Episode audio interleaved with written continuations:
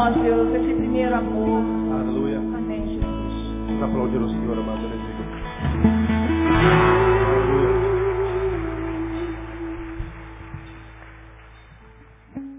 Abra a tua Bíblia em 2 Timóteo, capítulo 1.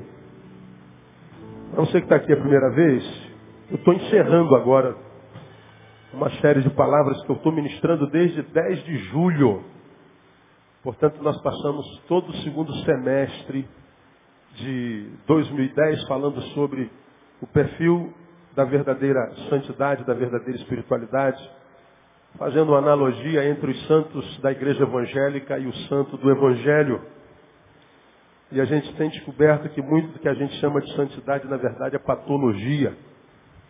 Tantos que são especialistas com a doutrina, com o dogma, com a indumentária, com a aparência, mas não tem nada de espiritualidade em essência, porque seus frutos mostram isso. E a gente tem aprendido que é pelos frutos que a gente conhece, não pela aparência, nem pelos dons, nem pela performance, nem pela linguagem, nem pelo conhecimento, a gente é conhecido pelos frutos. E nós traçamos um perfil dessa relação de Paulo com Timóteo a respeito do que seja a santidade à luz do Evangelho. E nós aprendemos que as marcas do verdadeiro santo é o amor, a oração, a misericórdia, a amizade solidária, ou seja, a santidade atraente e não repelente, a santidade que se envolve e não se abstém. Falamos que a outra marca é a sinceridade, ou seja, a fé não fingida. Falamos da diferenciação entre a fé fingida e a fé não fingida. Ambas são fé, mas uma é dissimulada e outra não. Uma é fé de defuntos sem obras e a outra é fé dos vivos. Falamos que uma outra marca do santo é bom relacionamento familiar. A fé começa a frutificar em Jerusalém, em casa, onde os nossos pés pisam. E a gente vê tantos santos querendo ganhar o mundo para Jesus, mas os seus filhos estão perdidos. Sua mulher está doente de amargura, de tristeza, ausência de amor, carcomida pela solidão, pelo abandono. Mas o santo está na igreja pregando, ministrando, orando, profetizando e subindo um monte, jejuando, e a casa dele sendo perdida. Isso é pior do que o incrédulo, aquele que não cuida dos seus, principalmente dos da sua casa, nega a fé e é pior do que o incrédulo. E muitos desses estão aí ministrando sobre a vida de vocês. Bom relacionamento familiar. E nós falamos na semana passada que uma última marca, pelo menos nessa série de sermões, tem um milhão delas, né? É serviço cristão. Não há santidade sem serviço. Né? Eu posso é, até servir sem amar, mas é impossível amar sem servir. Como a primeira marca do, do santo é o amor, porque Deus é amor, o santo está cheio de Deus, então ele ama. Então o amor é a sua marca. Se ele ama, ele serve. Então, falamos que é possível até que pessoas sirvam por interesse. Sirvam com segundas intenções. É possível servir sem amar, mas amar sem servir não. E nós nos prendemos no versículo 6, onde Paulo diz aí, 2 Timóteo, capítulo 1, versículo 6, Por esta razão te lembro que despertes o dom de Deus que há em ti, pela imposição das minhas mãos. Paulo está dizendo que a gente tem que despertar o dom que há em nós. Foi a ordem a Timóteo. Então, todos nós temos pelo menos um dom.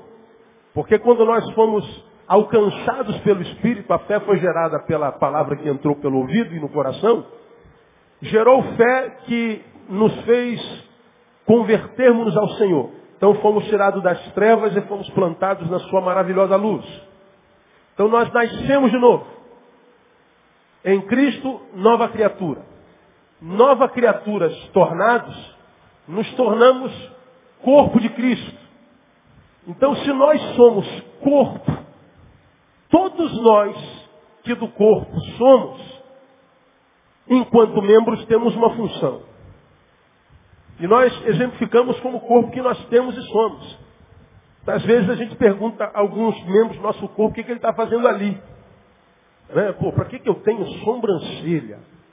Eu me lembro dessa experiência quando eu era garoto, cara. Essa pergunta, um, um amigo, morava aqui no Jardim Novo ainda, nem em Jacarepaguá, morei no Jardim Novo até 3 anos de idade.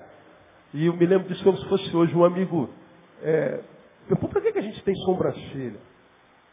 É, para que, que a gente tem, sei lá, por exemplo, cílios? Para que, que a gente tem unha? Não podia ser pele até o final. Aí eu me lembro que um amigo perguntou para que, que a gente tem sobrancelha. Ninguém sabia a resposta. É, para nada, está aí só para dor. Aí o doido fez uma experiência, raspou a sobrancelha. É a coisa mais feia do mundo. Você não sabe como você fica bonito com essa sobrancelha, né? Quando você tira a sobrancelha, você parece um fantasma, coisa horrível. Mas não está aí só para adorno. A sobrancelha está aqui, aí ele descobriu. Porque o olho dele passou a arder o tempo inteiro. Por quê? O suor escorre e vai tudo para onde? Para o olho. O suor é salgado. E é sal no olho. E ele se arrependeu de ter tirado a sobrancelha. Quando jogava futebol então, aí aquela suadeira toda, não dava descer tudo pro zóio, como diria o mineiro, e ele não tinha nem como mais jogar futebol. Parou de jogar futebol até que a sobrancelha crescesse. Aí ele falou assim, Neil, a gente tem sobrancelha para jogar futebol. Eu falei, não, não é bem assim não. Deixa de ser fominha, tá vendo? Não vamos, não vamos tão longe assim. Mas protege do sol que lá. Toda, todo membro do corpo tem um sentido. Então, se você é membro do corpo, alguma função você tem. Falamos sobre isso na quarta-feira passada. O problema é que grande parte de nós acha que a nossa função é vir para a igreja sentar e cantar uma musiquinha. Porque aprendemos que servir a Deus é vir para a igreja. E você aprendeu que na igreja a gente não serve a Deus. Deus nos serve. Nós aprendemos que o lugar de servir a Deus não é aqui. Aqui é o lugar onde a gente se capacita para servir a Deus. Aonde? No mundo, servindo ao próximo. Você está sentado na igreja o ano inteiro. Nesse exato momento você está sentado e está fazendo o que para Deus? Nada, absolutamente nada. Deus está fazendo para você, pelo menos agora, ministrando a sua palavra. Então esse aqui é o lugar da gente se robustecer, engordar. É o lugar da gente ser treinado para servir a Deus. Então a gente não vem para a igreja para que só recebamos dele. E se for para receber dele, quem recebe dele não recebe para guardar a bênção, para compartilhar a bênção. Abençoado não é quem tem, abençoado é quem compartilha. Não é verdade? Então, há, há um dom em cada um de nós. Todos nós fomos chamados por Deus para fazer uma obra, para realizar uma obra no seu reino. Amém, amados? Diga, irmão, que está do seu lado. Você tem um dom, irmão. Toma posse da palavra. Qual é o meu dom? Essa é a dificuldade. Aí na semana passada, eu comecei a mostrar por que, que a gente não consegue despertar o dom, porque o texto está dizendo, é, é, despertes o dom que é de Deus que é em ti. Quem tem que despertar o dom é a gente. O Espírito planta o dom. Fala que Jesus subiu e deu os dons aos homens. Né? Então o dom eu tenho. Agora, despertar esse dom é obra minha. É obra sua. Saber a que veio é obra de cada um de nós. E a gente tem que ficar ligado. Eu comecei a falar na quarta-feira passada, no domingo passado, para você ver o que, que apetece teu coração, o que, que, por exemplo, no corpo, ou enquanto serviço comunitário ao próximo, o que faz teu coração pulsar, o que te, te desperta atenção, faz com que você sente e veja pelo menos por 10 minutos, e porque aguenta. Porque tem coisa que a gente vê e não, não aguenta nem, nem olhar para aquilo ali. Não tem a ver com a gente. A gente tem que saber qual é o nosso dom. E mostrei para os irmãos, porque muitos de nós não conseguem despertar o dom, e por causa disso a gente é só frequentador de templos, frequentador de, de, de, de cultos, é só esquentador de banco. Por que, que muitos de nós não conseguem despertar o dom? Falamos no domingo passado. Primeiro, medo. Primeira coisa que me impede de, de, de, de despertar o meu dom é o medo. Porque no versículo 6, vamos voltar para a Bíblia, por esta razão te lembro que despertes o dom de Deus que há em ti pela imposição de mãos. Porque Deus não nos deu o espírito de covardia, mas de poder, de amor e de moderação. Os dois versículos estão ligados. Despertes o dom, meu irmão, porque Deus não te deu o espírito de covardia. Por que eu acredito que Paulo liga espírito de covardia para despertar o dom? Porque eu acredito que ele esteja querendo ensinar para a gente que muitos de nós não despertam o dom porque tem medo. A gente tem medo de começar a fazer alguma coisa e, em começando a fazer, não conseguir terminar. A gente tem medo de fazer e ser rejeitado. Tem medo de fazer e ser criticado. A gente tem medo de fazer e de fracassar. A gente tem medo de crítica. A gente tem medo de não ser aquilo. A gente tem medo de tentar. Medo, medo, medo, medo, medo e medo. Aí vem Paulo e diz assim, ó, pois é, o medo, ele é comum a qualquer ser humano. Rendermos-nos a ele, isso é individual, é uma escolha. Rendermos ao medo é uma opção. Porque ele está dizendo, comecei o culto dizendo, nós estamos armados. E uma das armas é o poder de Deus para vencer o medo. Então, o medo tem sido um paralisante na vida de muitos irmãos. O medo, até certo ponto, é uma bênção. Depois desse ponto, pode ser uma maldição. Falamos isso na quarta-feira passada. Medo. Então, meu irmão, nós estamos entrando em 2011. Acho que essa palavra vem no tempo pertinente. Quer ser bênção na mão de Deus? Eu quero, pastor. Então, trata de vencer teu medo, que gera complexo de inferioridade, que gera é, falso complexo de superioridade. Porque quando você vê um cara muito mitidão à besta, cheio de si, ele acha que é isso tudo, isso tudo é disfarce, tudo disfarce. Isso é insegurança. Toda vez você tem lá um colega de trabalho, você tem um chefe, você tem um amigo da igreja, tem alguém na sua família, está sempre batendo no peito, lembrando para você o que, que ele é, o que, que ele sabe, o que, que ele faz, o que, que ele tem. Isso tudo é insegurança, isso tudo é medo. Ele quer provando para você acreditar que ele não seja tão ruim quanto ele sabe ser, a despeito de ter vencido. Então nunca se iluda com soberbo. Tudo disfarce, tudo mentira, tudo medo de rejeição. Ele quer seu respeito, ele quer a sua admiração, ele quer o teu afago, ele quer o teu tapinha. Tudo desfaz, tudo desfaz. Então, quem é, não precisa provar nada para ninguém, não precisa estar tá falando si o tempo inteiro. Quem é, é e pronto. Gostou, gostou, não gostou, amém. Você sabe a que veio, o que, que tem que fazer. E você vai fazer, e vai fazer para a glória de Deus, e Deus vai abençoar você. Então, o medo, ele se disfarça como superioridade, inferioridade, indiferença, como quem não precisa de nada. nada tudo isso é medo. Só que ele não é corajoso suficientemente para admitir isso. Né? Então o medo tem sido uma desgraça na vida de muita gente. Bom, hoje eu quero mostrar um outro paralisante. Preguiça. Quem sabe o que é preguiça aqui? Levante a mão bem alto. Diga, eu sei o que é preguiça, diga. Uma outra pergunta. Quem é preguiçoso aqui? Não, tá não. É. Preguiçoso, mas não mentiroso, né? Isso, é, isso já é uma virtude, já é uma virtude. Fala assim para o irmão que está do seu lado, a preguiça é do diabo, irmão.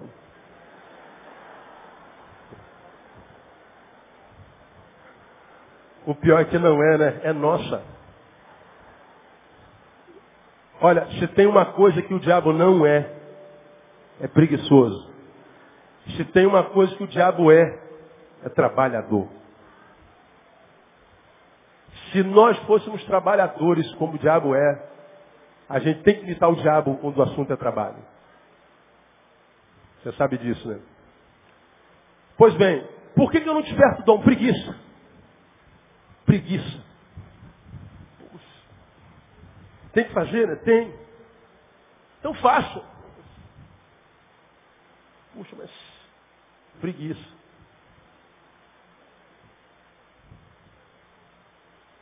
Inimizade com o trabalho, com o esforço inimizade com a obrigação, com a responsabilidade. Tudo isso é preguiça. A preguiça é um outro paralisante, infernal.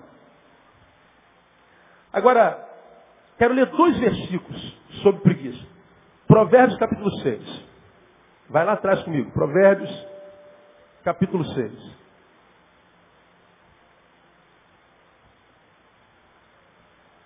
Provérbios capítulo 6, versículo 6. Nós vemos o sábio falando assim para a gente no 6, 6 de Provérbios. Vai ter com a formiga, ó preguiçoso, considere os seus caminhos e ser sábio. A qual, a formiga, não tendo chefe, nem superintendente, nem governador, no verão faz a provisão do seu mantimento e ajunta o seu alimento no tempo da ceifa. Ó preguiçoso, até quando ficarás deitado? Quando te levantarás do teu sono? Um pouco para dormir, um pouco para toscanejar, um pouco para cruzar as mãos em repouso. Aí vem lá a palavra. Assim te sobrevirá o que? Lê comigo. A tua pobreza como um ladrão. E a tua o quê? Necessidade como um homem armado. Algumas considerações sobre a preguiça. Preguiça. Primeiro, ela é algo que pode ser vencido. Preguiça é uma coisa, desânimo é outra. Estamos falando de preguiça, desânimo também pode ser vencido. Ele está dizendo, preguiçoso, olha para a formiga. Vamos olhar para a formiguinha. Aí o sábio começa a, a descrever a formiga. Ela não tem chefe, nem superintendente, nem governador. Mas no verão faz a provisão do seu mantimento. Não tem chefe, nem superintendente, nem governador. Ela é aquela que é o seguinte, eu sei que tem que ser feito. Então não vou esperar que ninguém me mande. Ela vai e faz. Quando é que eu sei que eu sou um preguiçoso do capeta? Quando eu sei que existem coisas que precisam ser feitas, necessitam ser feitas, se não forem feitas me prejudicarão, ou a mim, ou a quem eu amo. Mas a despeito de saber que precisam ser feitas, eu não faço. Isso é o preguiçoso. Agora, saber que precisa ser feito e não faz, ainda que como preguiçoso você dê todas as justificativas do mundo, porque geralmente o preguiçoso, ele tem recurso verbal. Geralmente o preguiçoso, ele é um bom articulador. Ele prova para si que não é preguiça. Ele mostra para si que existe uma razão pela qual ele não fez aquilo.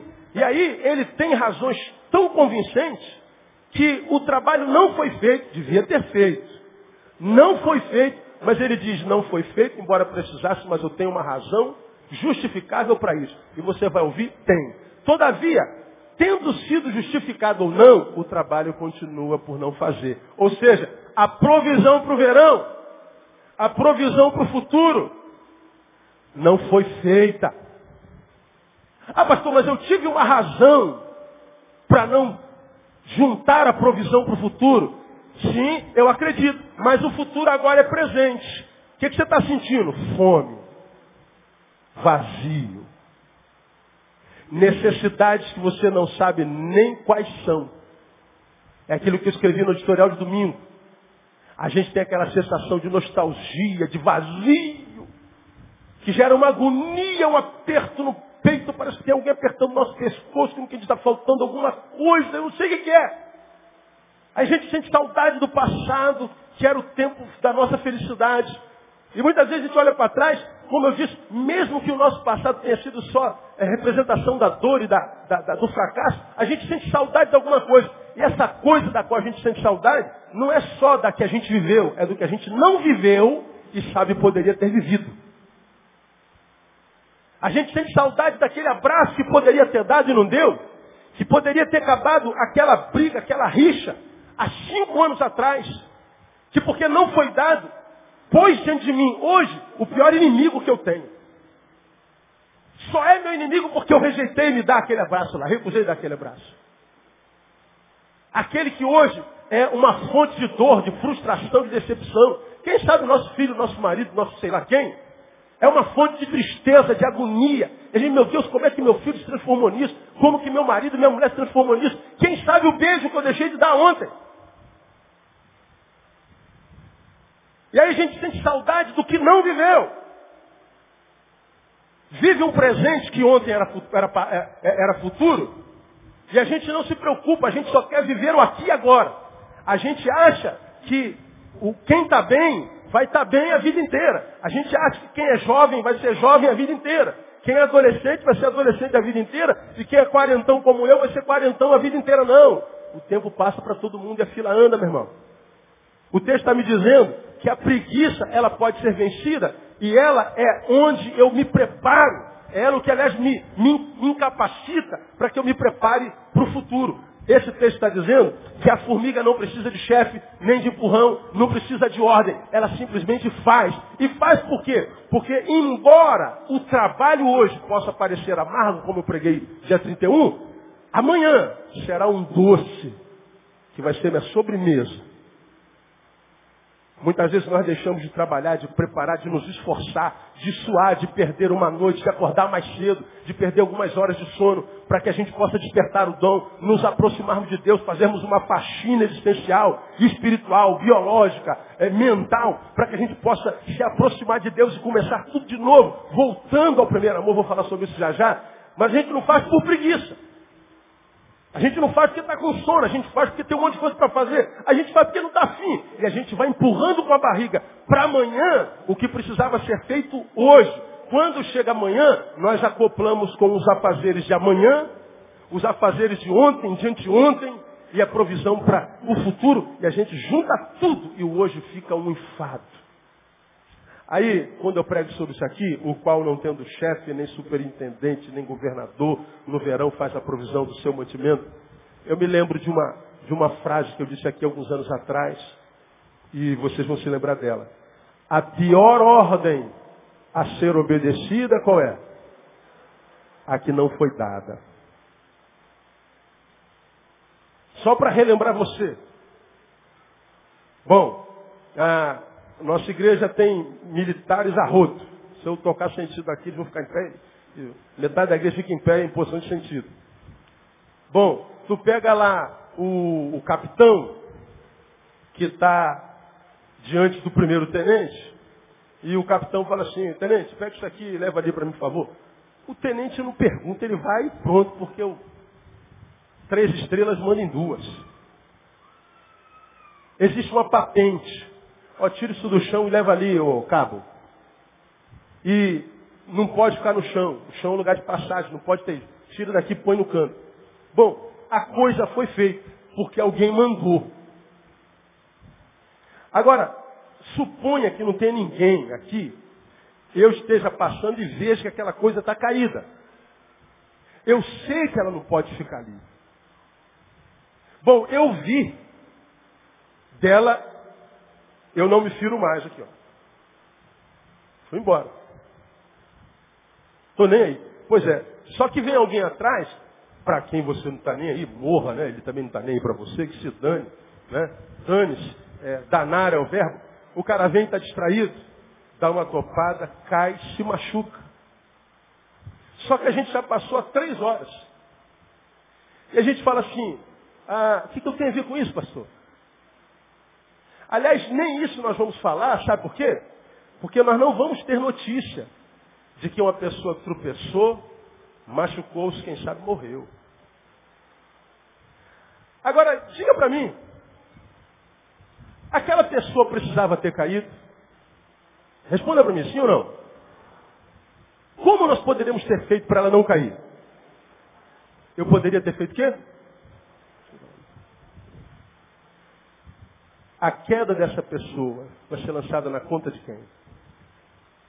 Na conta de alguém vai ser lançada. A maioria de vocês que estão vivendo uma vida que não vale a pena diz assim, puxa pastor, eu não sei o que, eu fiz para merecer isso. Puxa pastor, há muita injustiça da parte de Deus, porque não é possível, cara. Está tudo dando errado, tudo quebrando, e o que eu consigo não gera alegria. Eu só recebo na cara, só estou sendo roubado, as coisas não acontecem.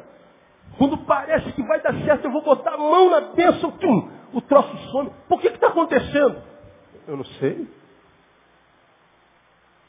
Mas talvez lá estava uma coisa que ninguém deu a ordem, Neil, tire. Mas a despeito de ninguém ter dado a ordem, a ordem foi dada. Eu sei que eu deveria fazer isso. Essa é a pior ordem a ser obedecida. Por quê? Porque ela não foi dada. Mas a despeito de não ter sido dada, eu sei que precisa ser feito. Mas o que, que me impediu de fazer? A maldita da preguiça. Quantos de nós, irmão? Muitas vezes somos preguiçosos e diferente dos que disseram aqui, dizer-se preguiçoso não é não ser refém dela.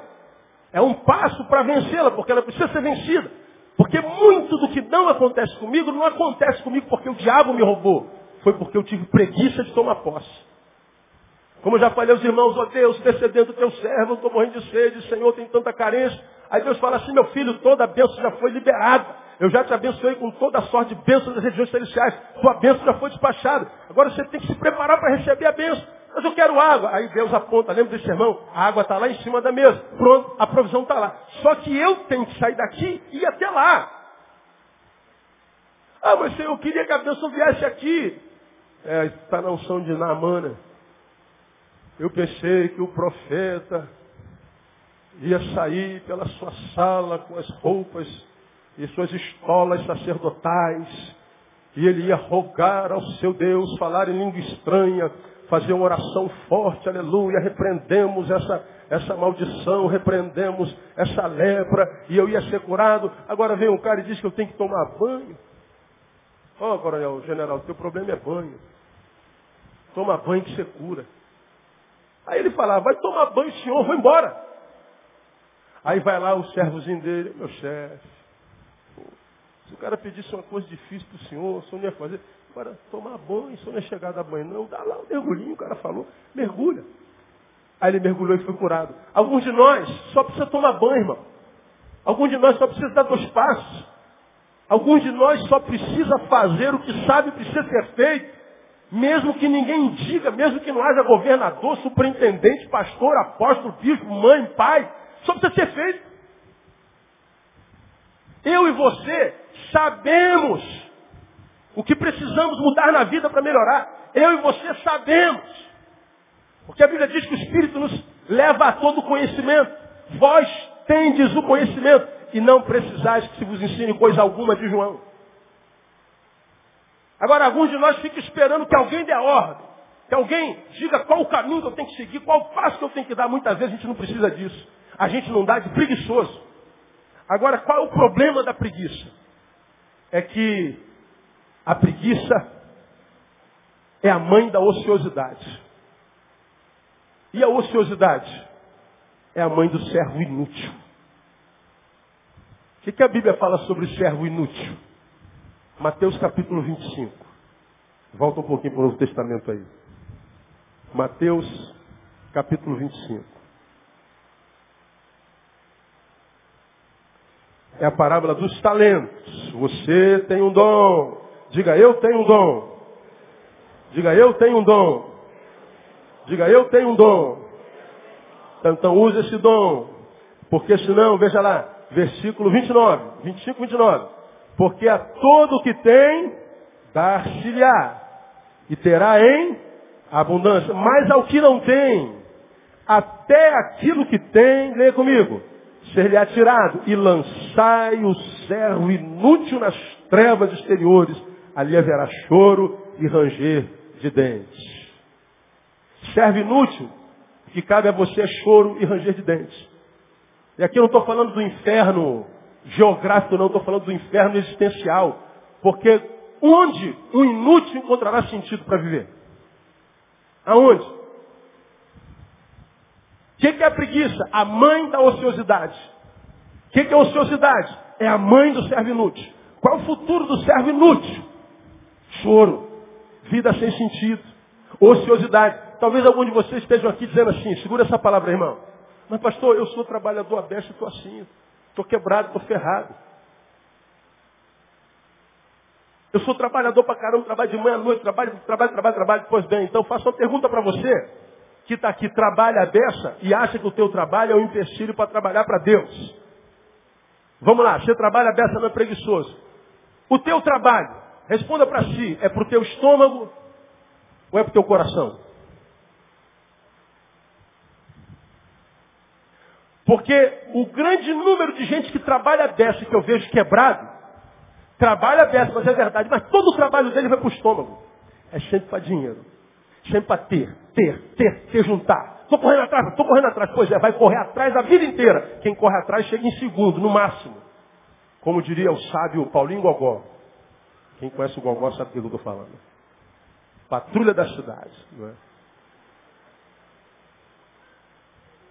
Trabalho aberto, pois é, mas todo o teu trabalho é material, é para o estômago. Agora, cadê o trabalho que você faz para o teu coração? Cadê o trabalho que você faz que depois de feito, faz você ter um gozo espiritual e se sentir realizado? Cadê o trabalho que vem como razão daquilo para o que você nasceu? Porque o que você faz, faz pagar dinheiro. É obrigação. É para o teu estômago, para o teu ventre. Agora, cadê o trabalho que você faz simplesmente por prazer? Que depois de feito não te cansa, te realiza, porque o trabalho do estômago te cansa e não realiza. Pelo contrário, te frustra. Por mais que você ganhe, você não tem felicidade. A única coisa que você tira daquele trabalho é dinheiro, é provisão. Pois é, agora você está com muita provisão, muito dinheiro, está gordo. Está feliz? Não, né? Pois é, porque você está gordo, alimentado para quê? Para fazer aquilo para que você nasceu. Ah, mas eu não tenho tempo. Pois é, então você tem que administrar melhor que eu digo, irmão. Porque o papo de que eu não tenho tempo não cola. O dia de todo mundo tem 24 horas. Faça um curso de auto-administração. Corte algumas coisas da tua vida. Reconsidera a tua agenda. Porque senão vai continuar assim, ó, fingindo que está bem, fingindo que está feliz, fingindo que é isso tudo mesmo, recebendo tapinha nas costas da rapaziada toda, todo mundo querendo ser igual você. Mas você sabe que não é nada disso. Até quando você vai aguentar isso? Vai aguentar por um tempo. E você aguenta anos. Porque nós somos simuladores. Mas não adianta. Como eu preguei há bem pouco tempo atrás, nós vamos amadurecer, envelhecer. E a maturidade nada mais é do que sermos postos diante da realidade. Ficamos face a face da realidade. E a realidade é cruel. A realidade não é amiga de quem fugiu dela a vida inteira. A realidade é inimiga de quem fugiu dela a vida inteira. É o que eu vejo acontecer na vida de, de um monte de gente. Um monte de gente. Vai fugindo. Legal, vai lá. Ô, oh, cara, legal, cara, o cara, o cara está feliz, arrebentando, aproveitando a vida, arrebentando. Pois é, tudo pro ventre. Tudo pro ventre. Tudo pro intestino, que vai sempre saindo. Tu come e vai embora. Nada fica. Nada gera sentido. Nada. Tudo que você faz, trabalha feito um desgraçado. Sempre pro estômago. Mas nada disso tirou completo. Alguns de vocês, por causa do trabalho, deixaram vocação. Deixaram de orar, de visitar, de pregar, de ministrar, de aconselhar, de ser. Por causa do teu bendito estômago. Aí diz assim, eu não sou preguiçoso. É preguiçoso. Preguiçoso porque o trabalho que gera vida na tua vida, você não faz por má administração. Preguiça de administrar. Preguiça de voltar à essência. E aqui eu termino minha palavra. Primeiro, medo. Segundo, preguiça. A preguiça é a mãe da ociosidade. A mãe que é a mãe do servo inútil. E o servo inútil tem como futuro choro. Não tem jeito. Mas a terceira coisa que me impede de despertar o dom, e aqui eu termino, é perda do primeiro amor. Apocalipse capítulo 2, volta lá.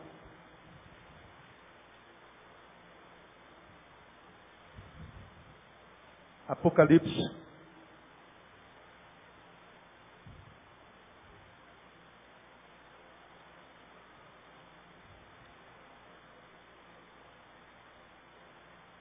Capítulo 2. Carta à igreja em Éfeso.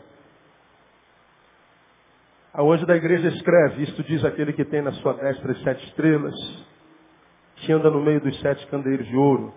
E o que, que ele diz? Conheço as tuas obras, e o teu trabalho e a tua perseverança. Sei que não pode suportar os maus, e que puseste à prova os que dizem-se apóstolos e não são, e os achaste mentirosos.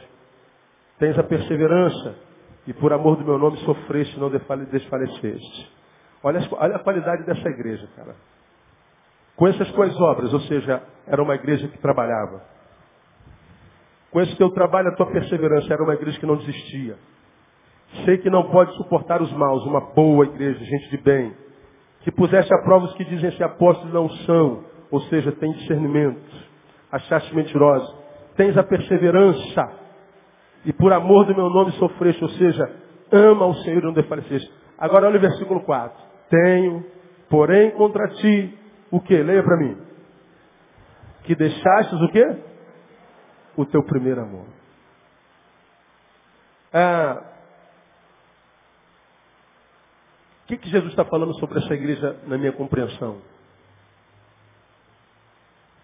Tudo que você faz sempre foi feito, nunca deixou de ser feito.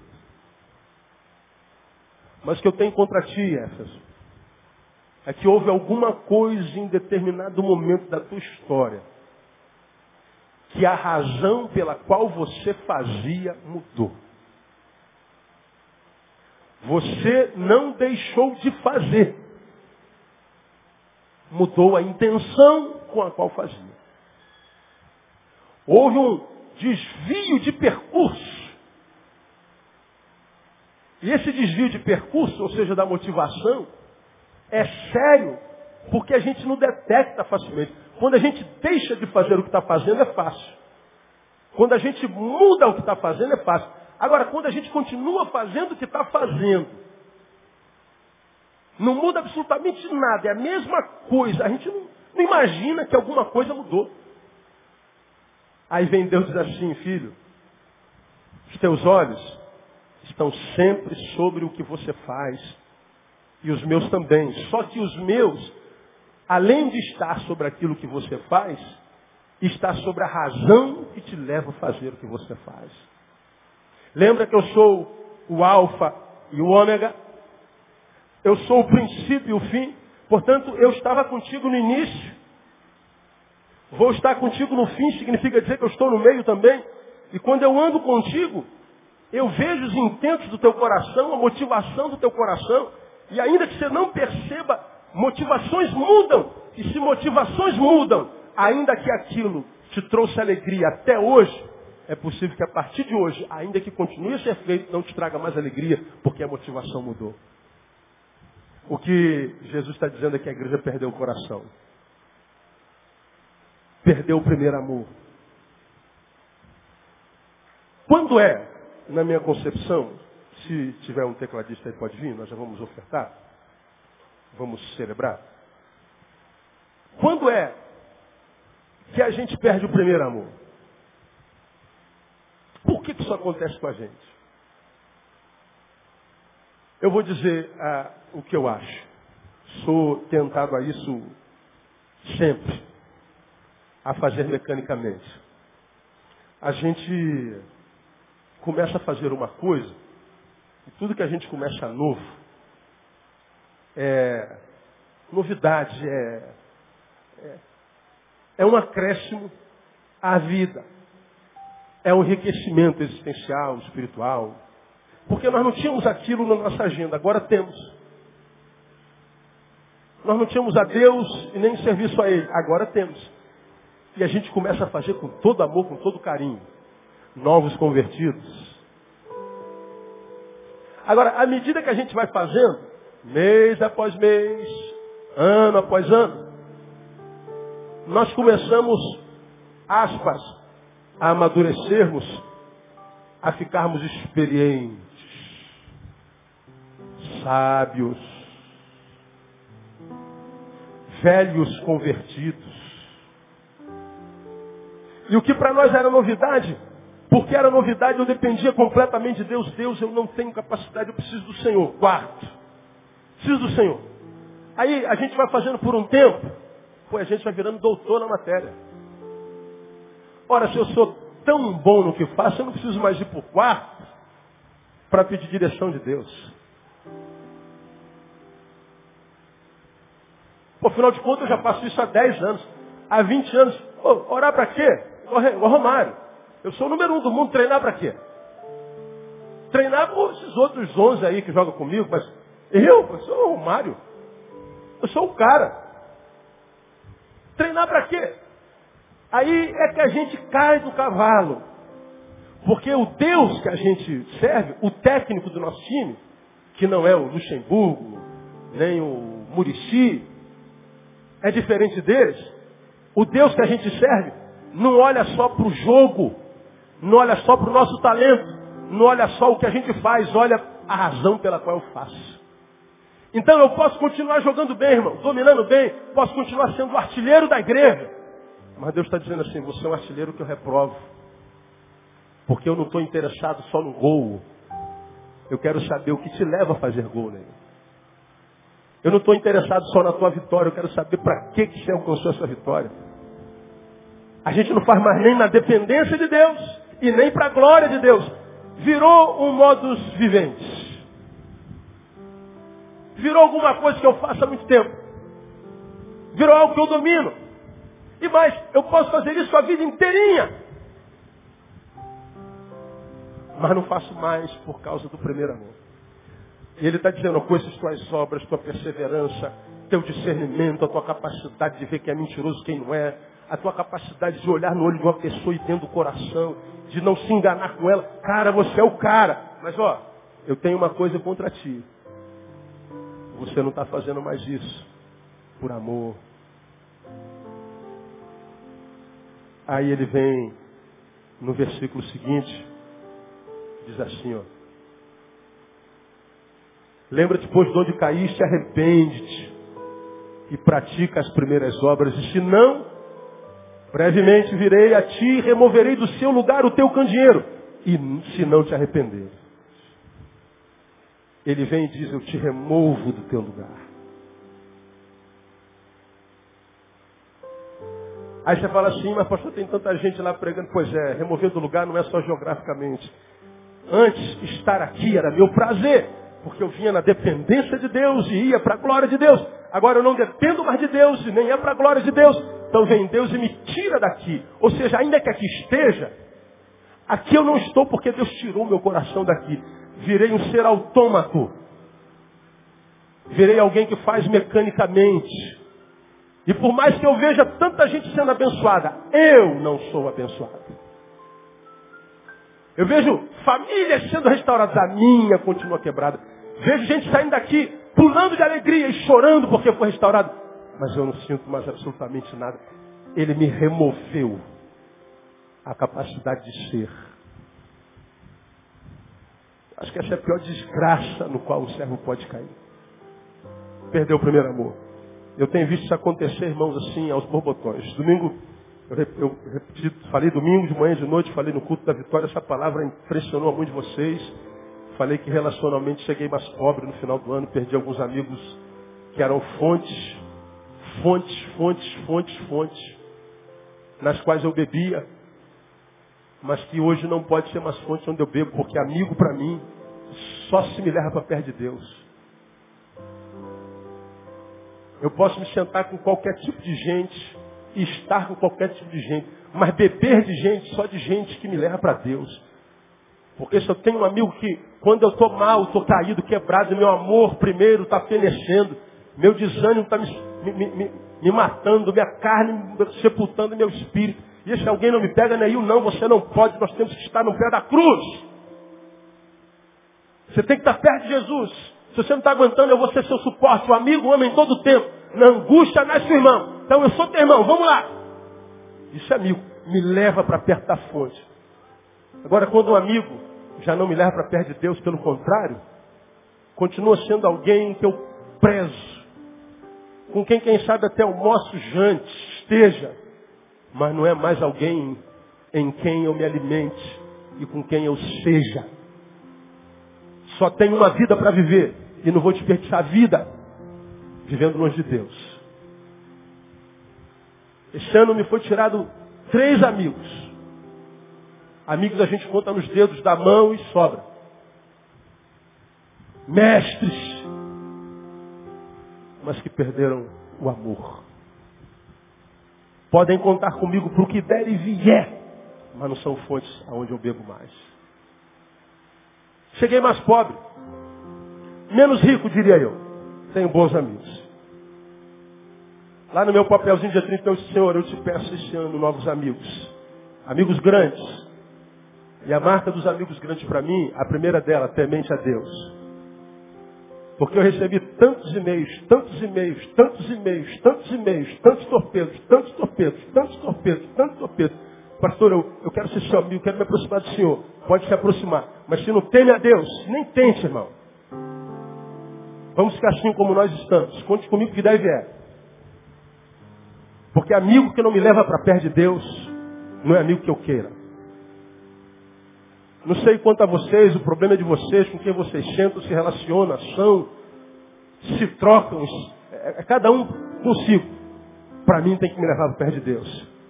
Porque há um em mim, irmão, que tenta me afastar de Deus o tempo inteiro, o desânimo, a preguiça, o medo. Há um Neil dentro de mim, e dentro de você também, que é o velho homem, que diz, não precisa ler mais, Neil. Neil, você é o cara, você prega bem, rapaz. Você prega no mundo inteiro, você é um dos pastores mais requisitados do país. Para que você vai buscar Deus, rapaz? Ele bobagem, você chega ali, abre e pronto. Ai, irmão. O dia que a gente subir aqui, sem depender, a gente começou a morrer. Tem dia, a minha esposa está comigo, eu fui ali atrás, minhas pernas estão tremendo de desespero. Dia 31 estava nervoso, nervoso. Falei, amor, eu estou muito nervoso hoje. Como se fosse a primeira vez que fosse pregar. Dirigir um culto. Nervoso. Tem dia, eu já compartilho isso com você. Se eu pudesse, eu não entrava aqui de tanto medo, tanto nervoso. Sei da responsabilidade. Eu sei que vem gente de longe para ouvir a palavra desse público. De longe, mas de muito longe. Tem gente que tira férias no Brasil para vir me ouvir. Há suicidas, gente quebrada, gente que chegou aqui arrasada com Deus. Se tu não falares hoje, é meu último dia. A responsabilidade é muito grande. E o dia que eu subi ali e não for mais na dependência de Deus, eu comecei a morrer. Vai chegar uma hora que eu vou estar aqui. Perdeu o primeiro amor. Então, meu irmão, escuta o que seu pastor está te falando. Dependa de Deus. Porque o que Deus julga em mim não é só o que eu faço, mas por que eu faço. Ele quer saber de onde eu saí, porque sair é onde eu quero chegar. Foi o que eu disse a um famoso pastor desse país há bem pouco tempo atrás no aeroporto. Puxa, companheiro, parece que a gente não diferente. Não, não temos diferença, meu irmão. Deus te abençoe e tal. Não, nós servimos ao mesmo Deus, queremos seguir, chegar ao mesmo lugar. falei, não, nós podemos servir ao mesmo Deus. Mas nós não queremos chegar ao mesmo lugar. E nem a força que me move te move, pastor.